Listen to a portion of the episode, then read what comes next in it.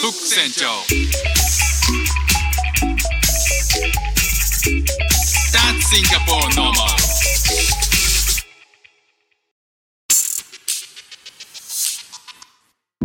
どうもフック船長です。シンガポールで3歳と4歳の息子の子育てをしている主婦です。イラストに挑戦したり歌を歌ったり英語学習のことだったり海外生活で面白いと感じた日本との文化や価値観の違いそこから改めて感じた日本のすごいところなんかをお話ししております。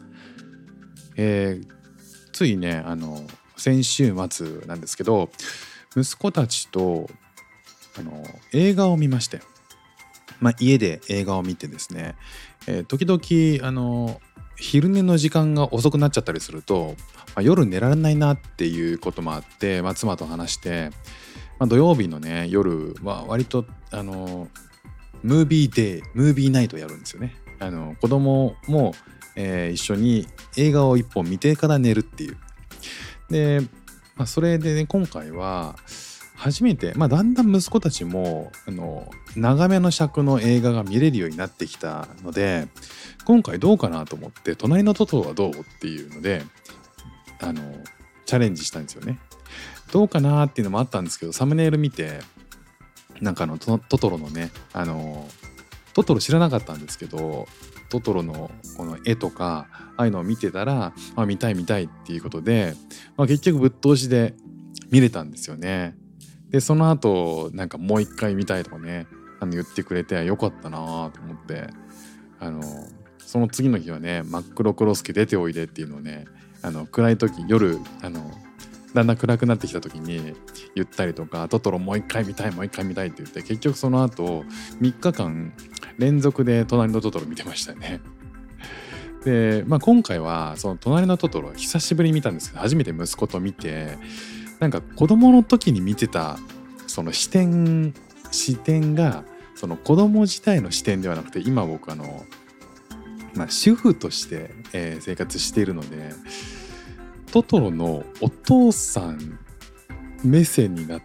て見てたんですよね気づいたら。だからそのあのさつきとメイっていうあの2人の女の子が、えーお母さんが入院中の病院まで、えー猫バスでトトロトトロに助けてもらって猫バスで最終的にはそのお母さんのところにお見舞いに行くでっていうようなストーリーなんですけどお父さんがねもう最初からまあ温厚。で温厚温厚とは聞いてたんですけどあれはねなかなかのもんですよ。お母さん入院してるあ入院してる中で、えー田舎町に田舎に引っ越すんですよね。でボロボロの車で荷台にいろんな荷物を乗せて引っ越してくるんですけど、えー家の家が引っ越し先の家がめちゃくちゃオンボロで、まあ、掃除するところから始まるんですよね。でまあなんかこう掃除をする時のその娘への接し方みたいなのがまあ温厚でであのそこですごい尊敬すべきはさつきお姉ちゃんのさつきをめちゃくちゃうまく使ってるっていう。あのメイはもう何言ってもそんなによくわかんないちょうどね多分うちの、えー、と下の子と同じぐらい多分34歳ぐらいだと思うんですよね。で多分3歳か2歳か3歳ぐらいだと思うんですよ。でえっ、とそのさつきになんかあれやってこれやってって言うんですけどさつきはメイのことをうまくあの接し方が分かってて、えーうまく競争に、えー競争するように仕向けたりとかしていろいろメイにも役割を持たせたりとか。していくんですけどあのね僕多分ねお父あのお父さんだったらまあ基本的にはこうお母さんいないんでワンオペなんですよね。でワンオペで引っ越してきてでいろんなこう掃除なんかもしてで数週間なのかなえっ、とその新しい家で住み始めるんですけどそれも全てワンオペなんですよね。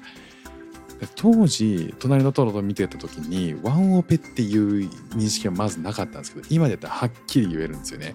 これは相当しんどいぞと。まあそんな中でも例えばえっ、と昼間にさつきが小学校に行っててメイは幼稚園とか保育園とか行ってないんですよね。で、えー、とパパは多分こうなんだろうこう考古学者なのかな？なんか家で仕事してるんですよね。でなかなか今っぽいノマドワーノマドワーカーじゃない在宅ワーカーな感じなんですけどそこで、えー日中仕事してるんですけどメイはその間特に何もこう手をかけずに外で遊んでるっていう感じなんですよ。でメイがどこに行ってもお父さんはそんなにケアしないっていうなかなか放置プレイをかますんですけど僕はね多分そこまでできないと思うんですよね気になっちゃって。でメイが視界から外れてもお父さん気にしないんですよね。で気づいたらメイはどこ行ったっていうのでさつきと探すんですけどおもうお父さん大丈夫かっていうめちゃくちゃ心配になっちゃうんですよね。まあそうかと思えばなんかこう寝る時に蚊が多くて多分蚊帳っていうねあそのえーと網戸みたいなこう網網のネットを布団の上にテントみたいにかぶせることによって蚊が来ないようにするっていう、えーグッズがあって昔の知恵で作られたやつなんですけど、まあそれをねかける時もその上にさつきとめいがゴロゴロして遊んでるんですよ。